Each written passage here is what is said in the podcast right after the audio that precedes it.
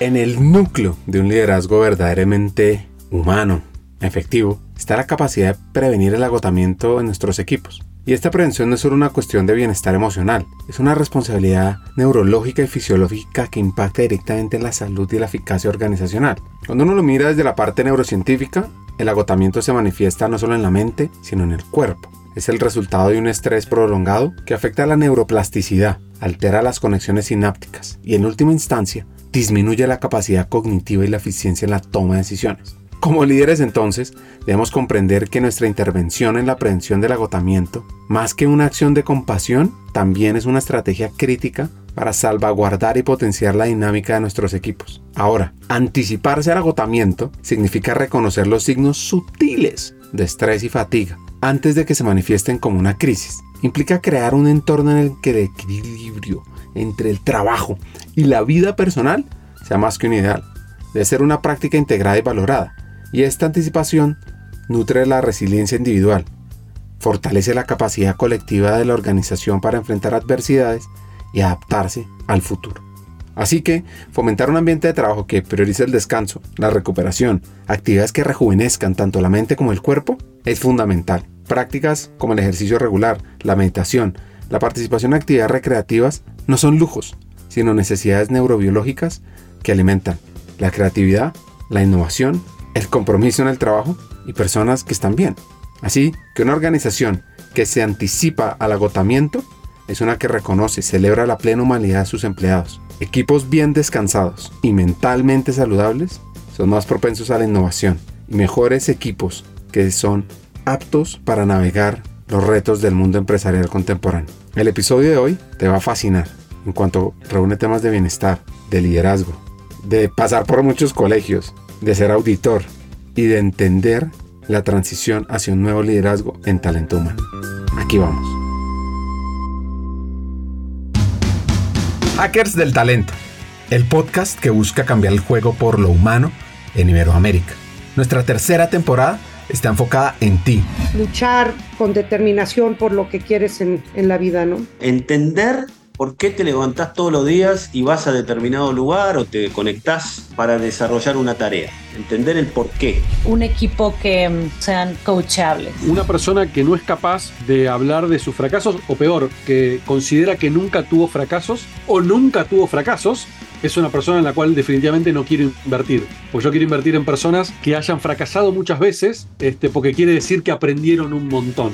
Cree en tu talento, tus capacidades, para que seamos parte clave de una región más competitiva, inclusiva, equitativa y próspera, donde juntos pongamos a las personas en el centro del mundo del trabajo. Nuestra responsabilidad es ayudar a líderes a que conecten su cabeza con su corazón. Porque es imposible hacer algo o tomar acción sobre una situación o sobre un problema del cual uno no es consciente. Esperamos que disfrutes esta tercera temporada, porque va a ser una fuente de inspiración, unión, colaboración, aprendizaje, debate para la comunidad interesada en el talento a través de historias, hacks, reflexiones. Yo me leo a mí mismo para que no se me olvide lo que yo es que enseñaba. Sea fiel a eso que usted escribió y que reflexionó. Así. A mí me han dado un par de consejos muy buenos, prácticos. Uno, uno tiene que leer lo que escribe. Y hay otro que también es práctico, que no es tan filosófico, pero que también me ayudó mucho. Y es que a la gente hay que recibirla. Y conversaciones con CEOs, líderes de talento humano, escritores, actores de cambio, vas a recibir múltiples ideas para evolucionar como persona como líder y para que tu empresa sea mejor. Soñar y pensar en grande es exactamente igual que hacer soñar y pensar en pequeño. Te invitamos a regalarte este espacio para ti, con conversaciones profundas y significativas que te harán pensar y te inspirarán a tomar acción. Únete a nosotros en este viaje para hackear el talento y juntos cambiemos el juego por lo humano, por un futuro fuera de serie.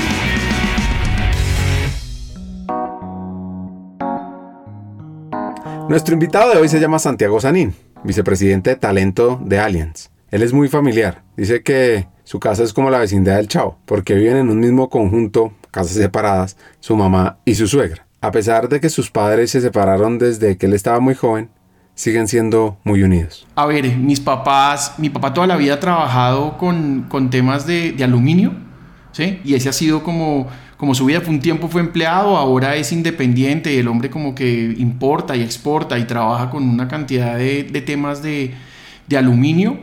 Mi mamá cuando yo era chiquito trabajó, trabajó un tiempo, mi mamá era, era, era secretaria y asistente en, en, en su momento.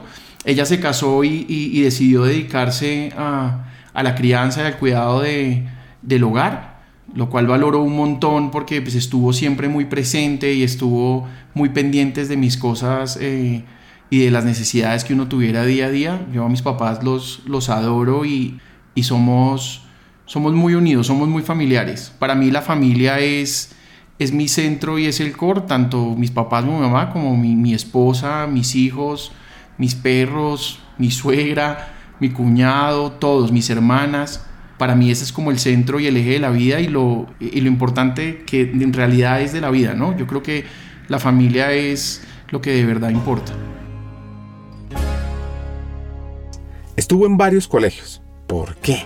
en una oportunidad fue porque me fui a vivir otro lado, en otros casos de pronto porque el colegio no enseñaba inglés, entonces no estaba, no estaba en línea como con lo que querían mis papás y en otros lados de, de rebelde también, si uno lo quiere llamar de, de, de, esa manera, en el buen, en el buen sentido de la, de la palabra, pero pues yo después de que, de que terminé el colegio y, y me gradué, eh, le hice una promesa a mi mamá que que iba a ser puro juicio en la universidad y así fue y me tuve muy buenas notas en la universidad y muy juicioso y muy alineado como con lo que quería, más que yo creo que yo siento que cuando uno estudia lo que, lo que uno quiere ser en la vida o uno estudia lo que a uno le gusta, es, es muy diferente, ¿no? Le ponían a uno en el colegio cosas de física y uno decía, Dios, ¿sí? ¿Qué es esto? Pero pues...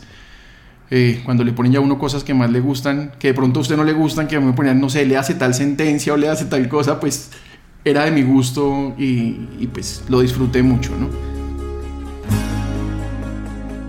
En esa cantidad de colegios en los que estuvo, llegó a uno en Miami, uno muy particular que tiene que ver con la canción que están escuchando de fondo.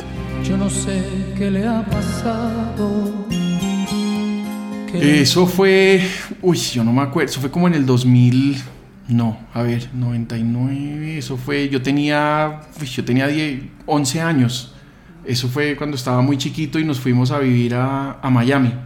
Y es una historia particular porque la idea era irnos allá, me iban a meter a un colegio, pues a un, colegio público, hágale maestro y, y, entre, y no me aceptaron en los colegios públicos porque no teníamos unos papeles o, o algo así que hacía falta con un tema de la visa y se demoraba un montón.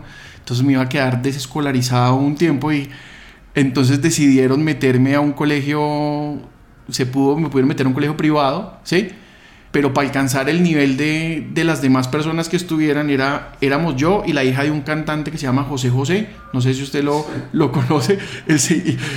creo que la vi por ahí cinco veces en mi vida ella porque ella se la pasaba en cruceros con el papá. Todo el tiempo se iba, el papá cantaba en cruceros y se iba, pero éramos los dos en un salón y en los recreos y eso podíamos compartir, como en educación física compartíamos un poco más con los demás, pero, pero no la pasábamos, era los dos pues en, eh, en inmersión, por así decirlo.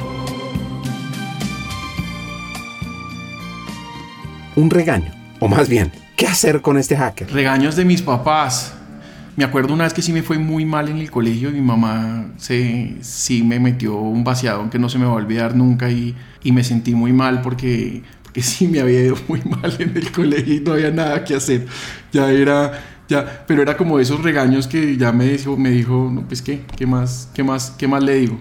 Pero mi mamá siempre fue, siempre fue, pues me regañaba, pero al ratico nos sentábamos a hablar y muy constructivo todo el tema y siempre fuimos muy cercanos y, y me apoyó siempre en todo. Ella yo creo que me acompañó durante todo mi camino y, y por eso ahora vivimos en el mismo conjunto, estamos juntos, ella va casi todos los días a mi casa, ella es íntima de mi esposa y de mi suegra, son las tres para arriba y para abajo. Que no lo crea, yo adoro mi suegra, mi suegra es como otra mamá para mí, es, es, es un parche muy bacano y pues nada, feliz de, de tenerla todavía conmigo y estar con ella y con mi viejo que que viene y nos visita de vez en cuando, cuando, cuando el hombre puede. Mis hijos quieren muchísimo a mi papá, son muy cercanos, especialmente, especialmente Juan Di, pero pues ahorita les cuento un poco más bien de, de mí, no les adelanto, no, vamos en mi infancia, no les adelanto el, la hora.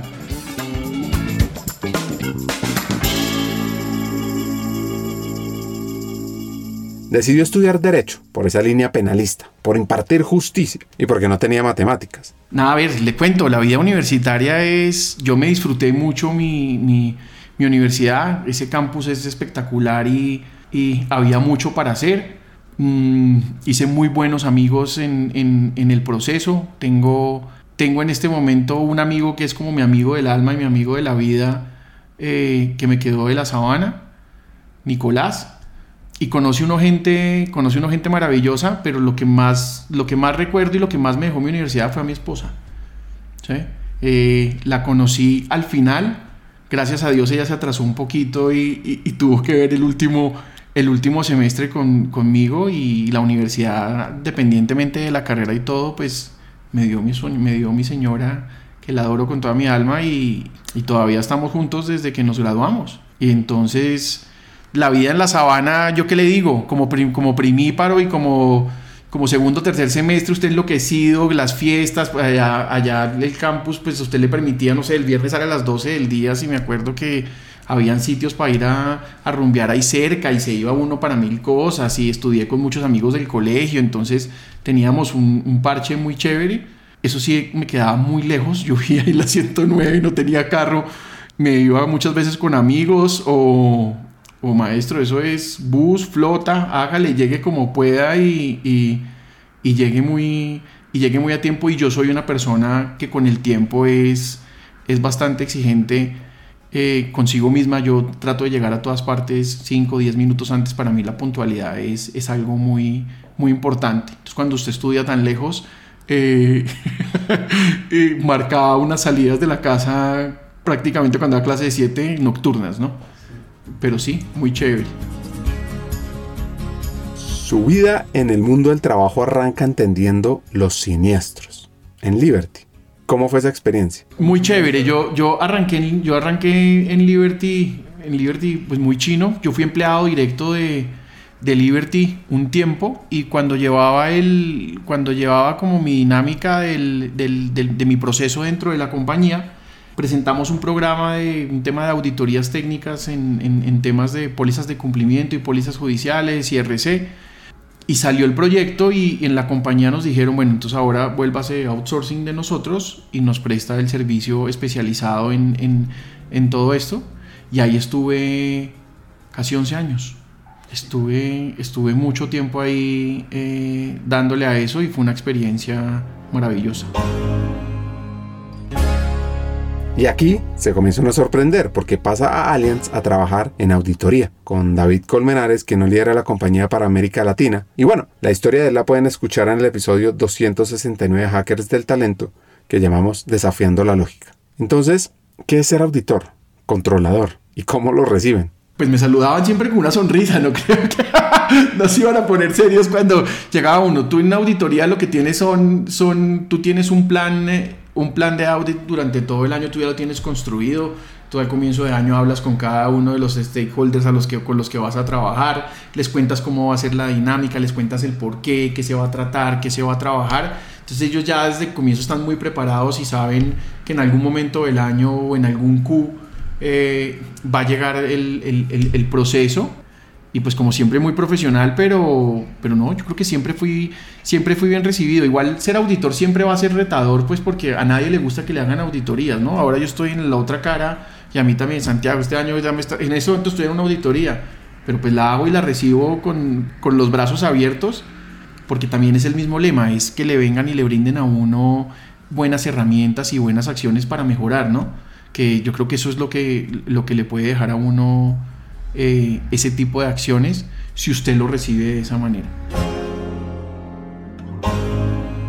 Seguro estás oyendo esta historia y preguntándote por qué y cómo termina en talento humano. Y yo ya había levantado la mano antes, yo siempre había mostrado interés por el área de, de, de recursos humanos, ¿sí? Y yo estoy en el momento más feliz de mi vida. Yo creo que, yo creo que nunca, nunca es tarde para uno encontrar su lugar o su pedacito en el mundo, ¿no? Yo en el momento que llegué a recursos humanos, pues llega usted sobredimensionado y usted dice, bueno, me le metí a este toro, vamos a ver qué es todo lo que, todo lo que hay para hacer. qué es lo que queremos, qué se alinea con la estrategia de la compañía, mucho por aprender. Nosotros, yo tenía, pues, nada, estudios por encima de conocimiento de HR, pero, pero pues aprenderme, aprender como loco y a, y a trabajar del día a día. Lo chévere de recursos humanos es que yo creo que es de las cosas más bacanas que tiene es que usted todos los días puede tener un chicharrón diferente. ¿Sí? Nunca se va a aburrir en el, en el, sentido de la palabra porque siempre va a tener algo, algo diferente que hacer. ¿sí? Yo estoy pleno, estoy en el lugar que quiero estar, estoy trabajando con la gente y por la gente y por la compañía, por los objetivos de la compañía. Tengo un líder sensacional que es David, con el que he podido trabajar y, me brindó la oportunidad de, de, de, trabajar junto con él y, llevar esta, eh, esta estrategia de recursos humanos que, que, que, hemos venido, si usted ha visto, y usted creo que habló con David y ha visto como las cosas que hemos hecho, lograr actividades y lograr hitos importantes tanto en la compañía como en la misma industria, ¿no? Y lo más chévere es que usted le puede preguntar a cualquier persona de, de la empresa, o si no al 99.9% de personas, es la gente está muy contenta trabajando en Allianz, muy orgullosa de pertenecer a la organización y se sienten acompañados y queridos no solamente ellos, sino sus familias, ¿no? Nosotros procuramos que el bienestar no impacte solo a la persona, sino que también impacte a sus familias y se sientan y se sientan acompañados. Entonces eso a mí me genera una sensación de, de plenitud eh, increíble.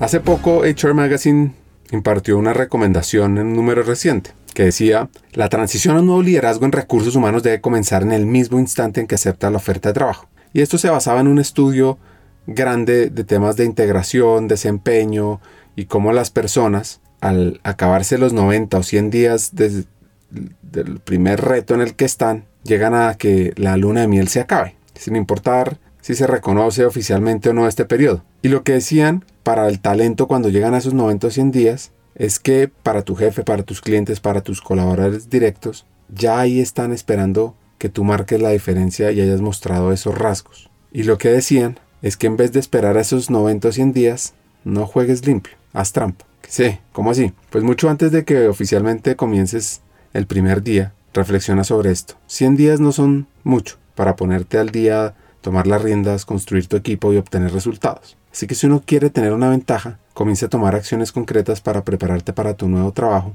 antes de lo que cualquiera espera, justo después de decir sí a la oferta. Hacer esto te brinda simplemente más tiempo para prepararte para arrancar con energía. ¿Cuánto tiempo deberías tomarte entre empleos para prepararte? Si estás cambiando de empleador, un mínimo de dos semanas. Menos simplemente no será suficiente. Necesitas tiempo para organizarte adecuadamente y llegar con las herramientas claras. Te recomiendo un libro que se llama Los primeros 90 días. Y bueno, volviendo a Santiago, ¿cómo logró superar ese proceso? Sí, antes, sí, antes que yo estaba, estaba Lina, que era la, gerente de, de cursos humanos. Lina también sabía, Lina también me tenía en el radar, yo estaba en el plan de sucesión, David también me tenía, pero eso no fue solamente pues que eso, pues entrevistas con Alemania, mirar, me preguntaban por qué quería cambiar, David también lo tuvimos una conversación larga. Yo siempre he sido muy cercano a las personas y me he interesado mucho por ellas y yo siento que desde el área de recursos humanos, cuando usted conoce el negocio por dentro, si usted viene de la línea de negocio, le añade también mucho valor, que es algo que estamos trabajando mucho con mi equipo, es que todos conozcan del negocio y entiendan del negocio y cuando les hagan una solicitud o les cuenten algo, entiendan el por qué lo están haciendo o si toca hacerle algún challenge, sepan hacer el challenge.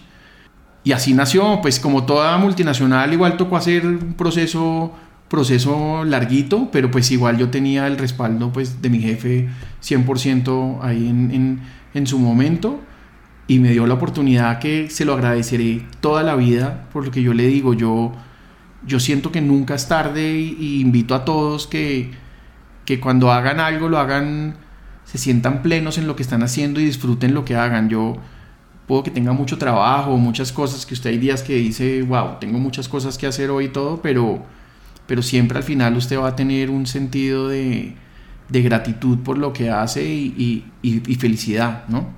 Yo creo que lo hablaba mucho con mi esposa y, y yo estoy muy contento. ¿sí? Yo siento que, que, llegué a mi lugar. Yo, yo entré a recursos humanos y jamás en la vida me voy a salir de recursos humanos. ¿Alguna vez has sentido que puedes ser parte de algo más grande? En Hackers del Talento exploramos ideas y sobre todo trabajamos incansablemente por crear un camino hacia un mundo laboral más humano y próspero. Y lo sabes, tú eres parte crítica en esta misión. Imagina el efecto mariposa de compartir este episodio. Al pasar la voz a alguien que conoces, puede ser el catalizador de un cambio profundo en la vida de alguien más. Piensa en esa persona, alguien que como tú está listo para crecer y evolucionar. Compartir este episodio con ella no es solo un acto de generosidad, es un paso hacia la construcción de una comunidad más fuerte y unida. Únete a nosotros y sé parte de la vanguardia del cambio en el mundo laboral. Te puedes suscribir en LinkedIn buscando hackers del talento para descubrir diariamente aprendizajes del mundo del trabajo. Además, si ingresas a nuestra página web hackersdeltalento.com, te esperará nuestro newsletter Cartas al Talento, lleno de hacks y reflexiones semanales. Y recuerda, cada pequeña acción cuenta. Al unirte a nosotros, más que escuchar un podcast, estás activando un movimiento. Estás formando parte de una transformación global. Estamos aquí, listos para avanzar. Te quiero hacer una pregunta. ¿Te sumas a nuestra misión de transformar el mundo laboral en un lugar donde todos podemos prosperar? Pues bueno, continuemos juntos en este emocionante viaje y sigamos escuchando el episodio. Recuerda, tu presencia es el cambio. Ha aprendido bastante, desde un curso de seguridad y salud en el trabajo hasta temas estratégicos. Y uno de los programas que montaron, que sería interesante que otras compañías lo implementaran, se llama It's a Match. Estamos haciendo mal, ahorita nosotros tenemos un programa muy chévere con toda la gente que entra a la compañía que es un programa que hacemos en el onboarding que se llama It's a Match y lo que hacemos es que nosotros cuando hacemos onboarding nos reunimos, nos reunimos, nos reunimos con ellos, se reúne David, el CEO, estoy yo acompañándolo en esa reunión y toda la gente que entró durante ese mes. Tienen un espacio de dos horas donde conversamos, donde David les cuenta todo lo que es necesario sobre la compañía, es un espacio muy chévere y a los 10 meses volvemos y nos reunimos otra vez con todos y les preguntamos bueno, ahora llegó el momento de que nos cuenten es, nosotros aquí le vendimos el cielo y esto era la maravilla, si le estamos cumpliendo, no le estamos cumpliendo y, y para mí lo más importante es que de ahí han salido una serie de cosas que cuando nos retroalimentan, venga, ustedes deberían mejorar esto, hagan esto, no vi esto, que, y nos ha servido un montón, ¿sí? Para estar en contacto con las personas y, y, y, para saber qué, qué debemos hacer mejor, ¿no?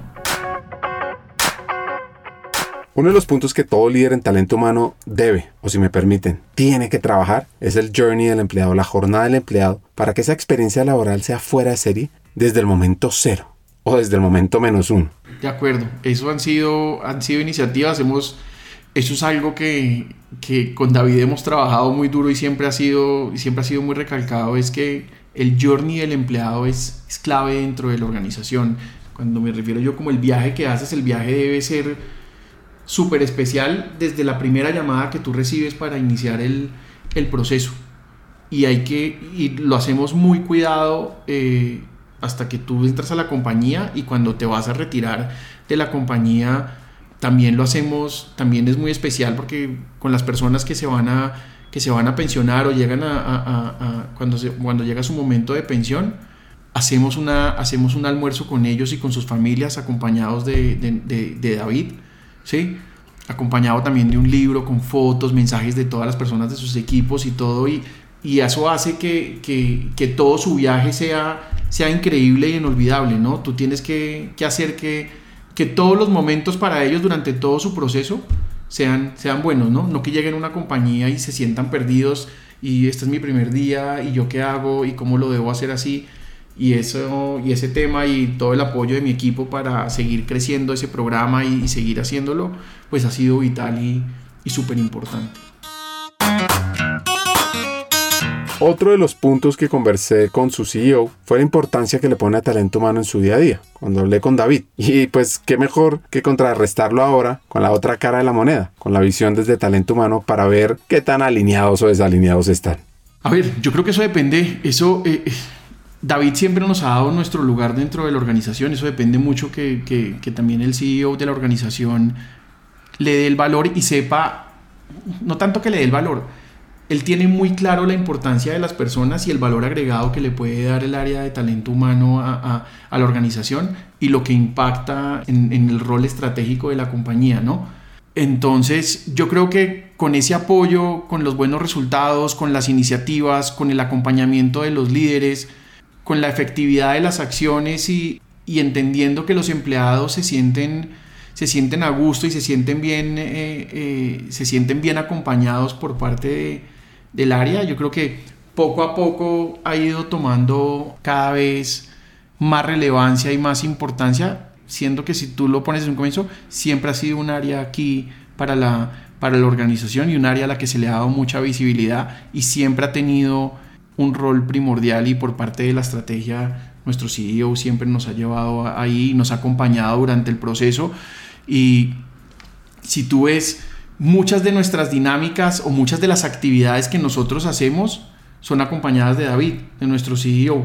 Él está muy presente, él es, un él es una persona que es muy abierta y muy cercana a los empleados. Por ejemplo, una de las acciones más chéveres que, que, nos inventamos y que ha tenido, y que, y que, ha tenido, por así decirlo, éxito, pero, pero que es bien chévere, son los choripanes.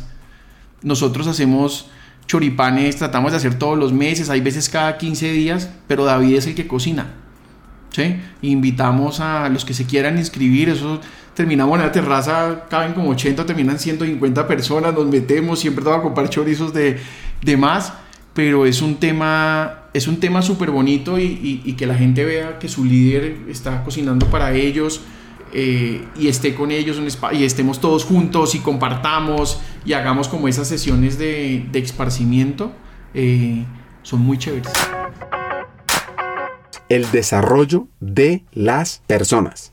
El tema del desarrollo de, de talento eh, en la organización también es clave. Ahorita estamos trabajando y y quiero impulsar mucho un tema de, de, mentorías que me parece, eh, me parece muy, muy, muy chévere y, puede uno coger de su propio talento y llevar ese conocimiento y, esas buenas prácticas, por así decirlo, a otras personas dentro de la organización que se pueden estar perdiendo de esos por, por, por ese tema de por ese tema de actividades me encanta, es que no sé, es que le hablo de todo, me encanta selección. A mí ese, no hay nada, eso es de las, de las cosas más gratificantes que puede tener este trabajo. Cuando usted le dice a una persona y le hace la oferta y le dice bienvenido, ¿sí? Porque yo creo que todos estuvimos en algún momento en la vida esperando esa llamada o esperando ese momento de decirle que le digan a uno, oiga, bienvenido a la compañía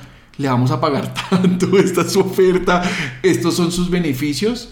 A mí eso me parece me parece súper bonito porque le marcas el destino y le cambias la vida a, a la persona. Todos tenemos una infinidad de historias por detrás, pero hay historias de cuando la persona entra y después se sienta con uno sin uno saberlo y le cuenta y le dice, venga, no, no sabía que iba a ser el siguiente mes, yo ya estaba, sí, estaba preocupado con el tema de de mis hijos, las, no sé, no tenía para pagar la salud, una cantidad de cosas que, que, uno no ve que existen detrás de, la vida de la persona, pues porque eso no entra en el, en el, en el proceso, pero es muy gratificante poder decir a una persona bienvenido y, pues no solamente eso, conocer la cantidad de, de cosas eh, de la gente durante esos procesos y, todos los, y todas sus líneas, eh, es bien bacano es, muy muy cool y, deja muchos y deja muchos aprendizajes. El término agotamiento o burnout fue acuñado por primera vez como un término técnico por Herbert Freudenberger en 1975 y se definió por tres componentes. Exhaustación emocional, el cansancio que surge de preocuparse demasiado durante demasiado tiempo. Despersonalización, el agotamiento de la empatía, el cuidado y la compasión. Y disminución del sentido del logro, un sentido insuperable de futilidad, que es sentir que nada de lo que haces marca una diferencia. Entonces, la exhaustación emocional ocurre cuando nos quedamos atascados en una emoción y no podemos avanzar a través del túnel. En el síndrome del dador humano, al dador no se le permite incomodar a nadie con algo tan desordenado como las emociones, por lo que los dadores quedan atrapados en una situación donde no son libres de avanzar a través del túnel. Incluso podrían ser castigados por ello. Uno de los temas claves en todo esto es el bienestar y la salud de los empleados, pensándolo como un enfoque holístico en el estar bien de los trabajadores. A ver, y lo es. Yo creo que, yo creo que siempre lo ha debido tener, pero ahora lo tiene, ahora lo tiene mucho más y más después de la, de la pandemia, ¿no? Yo creo que después de la pandemia salieron ciertas necesidades porque, eh, primero que todo, pues nos cambió la vida y la forma de trabajar a todos, ¿sí? Y a la gente tocó enseñarle después, venga, es que hay que desconectarse, es que uno debe trabajar, son tantas horas, eh, si estás solo, busca con quién hablar, busca con quién, busca con quién estar. Nosotros tenemos una serie de iniciativas en la compañía, tenemos una línea de atención 24/7 con una psicóloga donde ellos pueden llamar, donde pueden hablar. Estamos, estamos en contacto constantemente con cada uno de los empleados para entender cuál es su dinámica y su estatus mental y de salud porque pues porque, maestro, durante la, durante la pandemia pasaron muchas cosas, ¿no? Mucha gente perdió seres queridos, les cambió toda la dinámica de su vida. Yo me acuerdo en la pandemia eh, tenía empleados que, que, vivían solos, ¿sí? Y no es que cuando lo encerraba, no, yo estaba en mi casa, estaba con mis dos hijos, estaba con mi esposa, el perro, eso llegaba todo, el, estábamos todos ahí, pues todos conversábamos, ¿sí? Entonces, es entender, la, es, por eso te decía yo, ahí es donde entra y donde uno empieza a jugar con la empatía. Y es importante la presencia de los líderes y, conocer uno en, detalle a las personas que trabajan con uno, ¿no? Para mí es importante, eh, yo con mi equipo, yo sé, yo sé cómo, eh, en qué están, cómo están, hablo constantemente con, ellos y, conozco su situación familiar y, y lo que pero porque porque me intereso de verdad, ¿sí? Va más allá como de, de, de, mi, de mi, rol y, y, te interesas tú y eres empático con las historias y entiendes. Y eso te sirve también para saber tú cómo están las personas y cómo está la gente, ¿no? Desde nuestra área estamos siempre eh, en constante seguimiento y, y filtrando y, haciendo talleres de, desconexión digital, de ver cómo cómo podemos hacer que la gente eh, se sienta mejor. Vamos a hacer un spa de relajación en unos, en, en, un poco más adelante, donde van a tener series, ciertas actividades y ciertas cosas que, que van a permitir esa desconexión. Mira, nosotros tenemos una iniciativa muy bacana que la trabajamos, la trabajamos en conjunto todos, es ¿qué hacemos con el tema cuando se le acerca a uno una persona del aire y le, dice a uno, llega al puesto y le dice, párate, tienes que desconectarte, tienes que moverte, tienes que... Pues no hay nada más harto que, que eso pase y la gente o ni se para, o se hacen los locos, o hacen mala. Ahí sí, como dice usted que me decía que qué cara le hacían en auditoría, le hacen esa cara, ¿sí? Es, es complejo. Y lo que pensamos y lo que hicimos es, nosotros adoptamos un perro, se llama Maximus, y adoptamos un perro que la gente sintiera suyo lo adoptó la compañía. No es que cada vez venga un perro diferente, sino que lo tenemos en un hogar, con una persona se hace, cargo, se hace cargo de él, nosotros lo vamos a sponsorear por el resto de su vida. Y es un perro que nos acompaña y viene cada, cada semana o cada 15 días. Y ese perro es desconexión digital inmediata. Y es lo que estábamos buscando con eso. Ese perrito pasa por todos los puestos de trabajo, por donde pase, todo el mundo se para, todo el mundo lo consiente, todo el mundo le da de comer, todo el mundo lo, lo abraza, lo siente suyo. Y esa era la idea, que un animalito brinda mucho amor y brinda como mucha desconexión del, normal de, del día a día. Y ha sido una, una iniciativa muy positiva, todo el mundo muy encariñado con, con Maximus. Eh, hay veces lleva, lleva primos, hermanos, hay veces llegan con más, con más combo hay uno que es muy chiquito que le dicen mínimos. pero, pero si usted lo ve y, y, si usted le ve como que tiene de fondo toda esa iniciativa, son temas de salud mental y de, y de acompañamiento a las personas.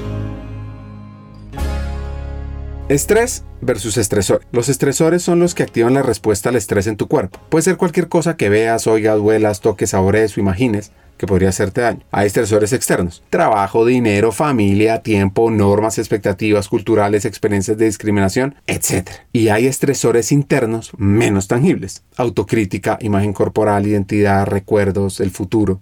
Al final, de diferentes maneras y en diferentes grados, todo esto puede ser interpretado por tu cuerpo como posibles amenazas. Ahora, el estrés es el cambio neurológico y fisiológico que ocurre en tu cuerpo cuando te encuentras con una de estas amenazas. Es una respuesta adaptativa, evolutiva, que nos ayuda a lidiar con cosas como, por ejemplo, ser perseguidos por un león o cargados por un hipopótamo. Cuando tu cerebro nota al león o al hipopótamo, activa una respuesta al estrés genérica, una cascada de actividad neurológica y hormonal que inicia cambios fisiológicos para ayudarte a sobrevivir. La epinefrina actúa instantáneamente para empujar la sangre hacia tus músculos, los glucocorticoides te mantienen en marcha y las endorfinas te ayudan a ignorar lo incómodo que es todo esto. Entonces, abordar la causa del estrés no significa que hayas abordado el estrés en sí, porque tu cuerpo está empapado en jugo de estrés, solo esperando alguna señal de que ahora estás a salvo de la amenaza potencial y puedes relajarte en la celebración.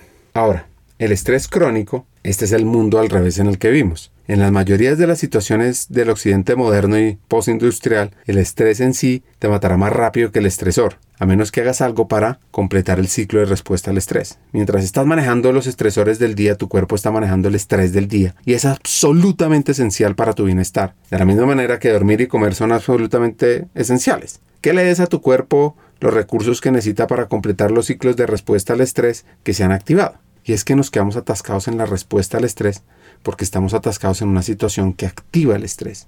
Y eso no siempre es malo. Solo es malo cuando el estrés supera nuestra capacidad para procesarlo.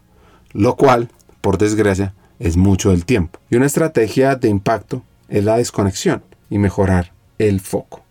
Es difícil, además que hay mucha, hay mucha reunionitis, ¿no? Hay demasiada reunión y cosas que usted de pronto en el pasado podía solucionar con un call, ¿sí?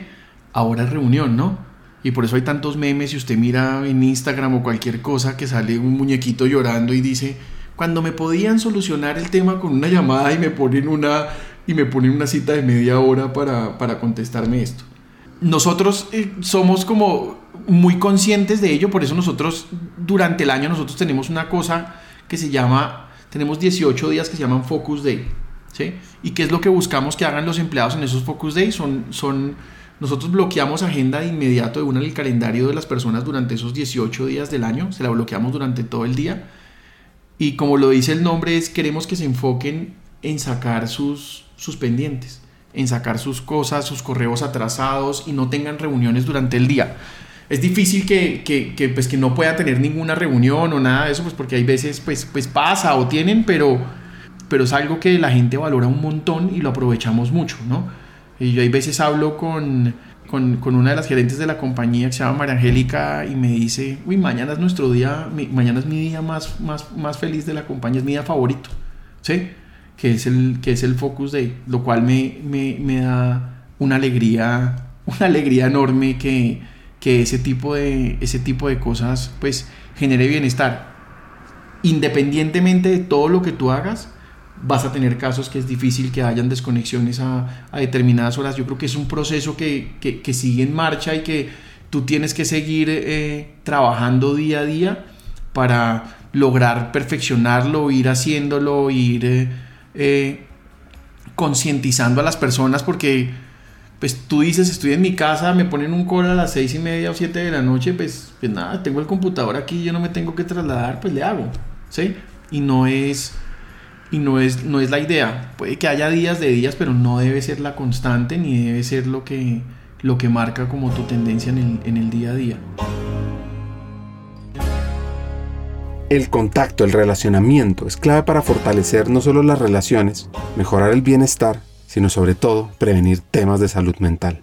Sí, sirve. A ver, el contacto, el contacto y estar ahí y compartir, pues todo eso, todo eso ayuda y, y, y más lo que te digo, esos espacios de, generan cercanía y confianza, ¿no? Que sientes que puedes hablar de cualquier cosa, que te pueden tocar y, yo creo que así, así nos ven al área de, cultura y experiencia del empleado en, la compañía, ven un área en el que pueden venir a hablarnos con nosotros de, cualquier cosa, que eso yo creo que es como lo que, lo que uno más busca, ¿no? Que, que la gente no se sienta con temor o con miedo, venga, es que si yo voy y hablo o digo tal cosa, o si yo levanto la mano que, que, no estoy pudiendo dormir, a mí me van a terminar es diciendo que, no puedo trabajar aquí o que no, todo lo contrario, ¿sí? Y yo creo que, que eso ha sido un trabajo con todo mi equipo que llevamos dándole ya tres años a, a, muchas cosas y de mucho antes, que Lina también ha venido trabajando y los que vienen de antes, que han hecho un trabajo también fenomenal y, y cada vez como que uno busca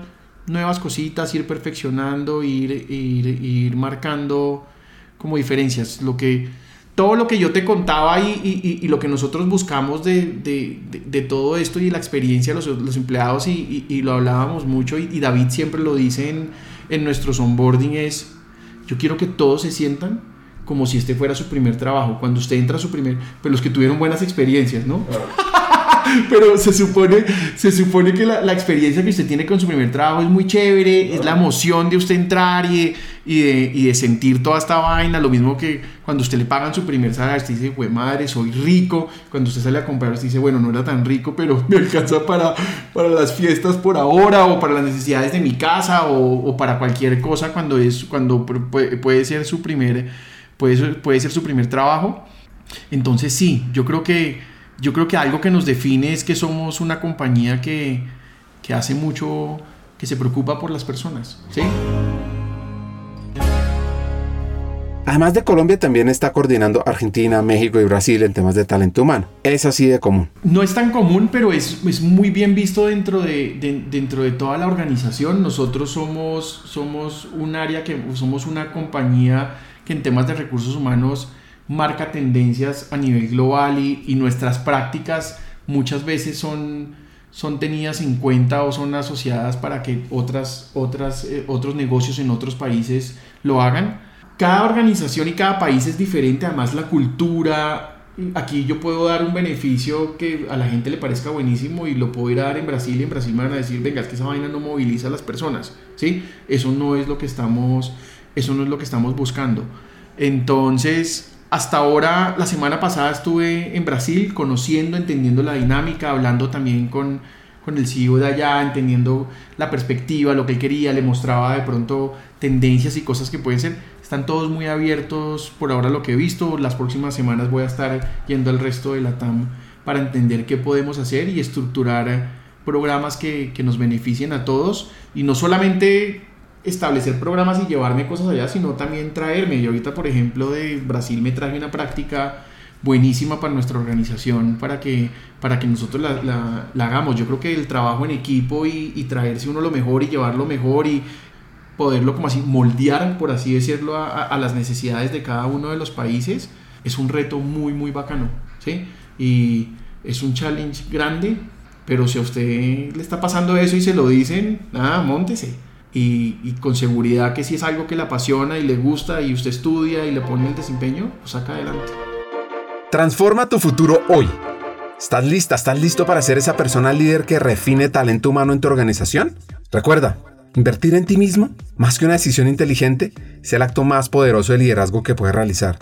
Y nuestra academia, Hackers del Talento Latam, más que un programa de formación, es una inversión en tu potencial ilimitado una puerta a convertirte en visionaria, en estratega, capaz de impulsar el cambio, la innovación y adquirir las nuevas herramientas para transformarnos en este mundo tan tecnológico y tan humano. Te voy a dar cuatro razones para que apliques cuanto antes a la Academia Hackers del Talento Latam.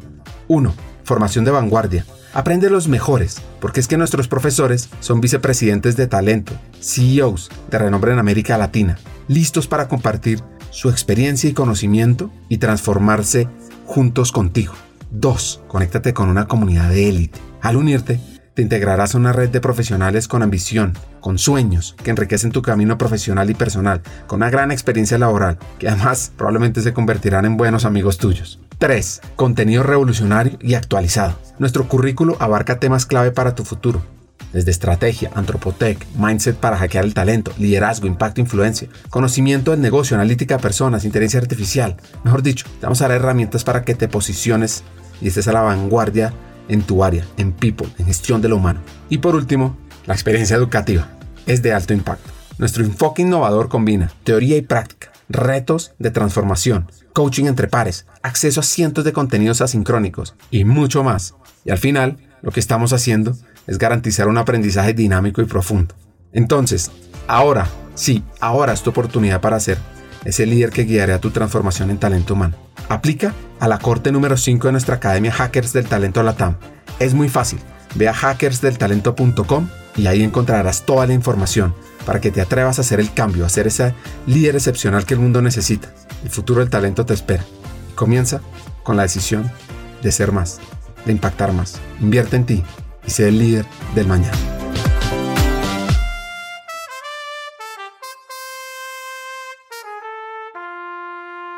Su motor de vida son su par de hijos futboleros y su esposa su bastión, su fortaleza, su apoyo. Para cerrar el episodio, un par de consejos. Uno de los consejos que que me llevo es esté más tranquilo en, en, los momentos que esté, que esté usted exponiendo de pronto determinada situación que lo está haciendo muy bien y no hay necesidad de, de sentir de sentir como nervios o, o de sentir algún tipo de, de, de pasar un mal rato de pronto porque fresco que es que lo está haciendo muy bien y lo, y lo domina. Eh, yo, creo que, yo creo que eso es y yo creo que los consejos es no más que consejos, sino como algo a lo que yo impulso y, y, y, siento que deben hacer las personas es que, es que crean en sí mismas, es que cuando a ti se te acercan y te dicen, venga, es que yo de pronto no puedo hacer eso o no, o no tengo eso, si yo te puse esa tarea porque yo creo en ti, creo que tú lo puedes hacer y,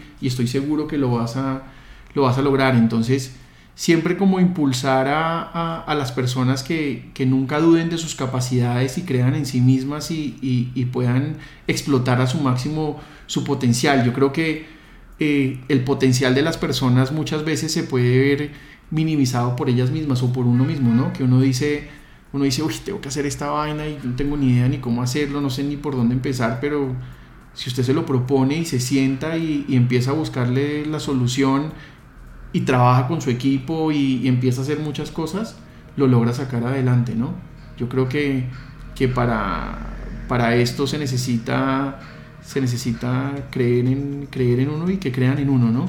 Porque a mí me pasó eso a mí me dieron la oportunidad porque creyeron en mí y saltaron al vacío conmigo, ¿no? Porque igualmente es, mídasele, pero también están creyendo un montón en mí y están depositando. Yo venía de, yo venía de auditoría, ¿no? Cuando usted le dice a la gente, es que el auditor va a ser el de recursos humanos, ¿sí? Venga, esa vaina, en las mismas entrevistas que me hacían en Alemania me decían, venga, esa vaina, ¿por qué? Usted lleva toda, usted lleva toda su vida, ¿sí? Y a mí siempre me, me ha encantado trabajar que, con las personas y por las personas, ¿no? A mí es que eso me, me nutre, me mueve, me, me, alimenta el alma, ver, ver que como organización eh, tú puedes potencializar la vida de las personas y, así sean cosas mínimas o chiquitas, a mí es que eso me, me, hace, me hace pleno. Conversar con Santiago conecta, lo energiza uno con ese entusiasmo. Acá vienen mis tres hacks. 1. Tenemos que diseñar estrategias de desarrollo y prevención del burnout, del agotamiento. 2. Cuidar a los empleados, pensar y diseñar acciones para que estén bien, cuidar el presente y el futuro de la organización. Y 3. En los nuevos roles, ten un plan antes de arrancar. Hasta un siguiente episodio y sigamos hackeando el talento.